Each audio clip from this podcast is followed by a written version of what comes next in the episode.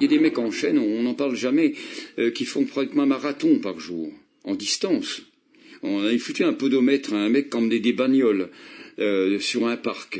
Et il n'arrêtait pas euh, de, marcher en permanence. Et avec un podomètre, on s'est aperçu qu'il avait fait 40 kilomètres dans la journée. Et il faisait ça depuis des années. Et c'est quand même un exploit sportif bientôt.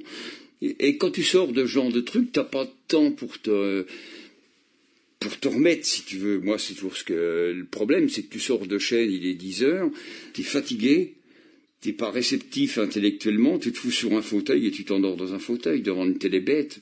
Et c'est ça le, vrai danger. C'est comment tu peux te ressortir après huit heures de chaîne, qu'est-ce qui peut t'entraîner euh, vers autre chose? Et ben c'est très compliqué. Plus tu vieillis, plus c'est compliqué. Plus la fatigue existe.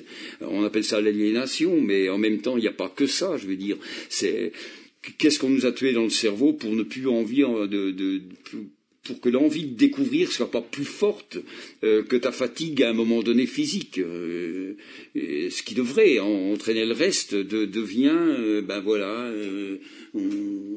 c'est terrible de cette souffrance à ouvrière, hein, je crois, de ce manque de perspective fait qu'à un moment donné, tu t'endors doucement, tu ronronnes. Tu ronronnes avec tes fins, c'est ce qu'il y a de pire, hein, parce que tu ronronnes mal.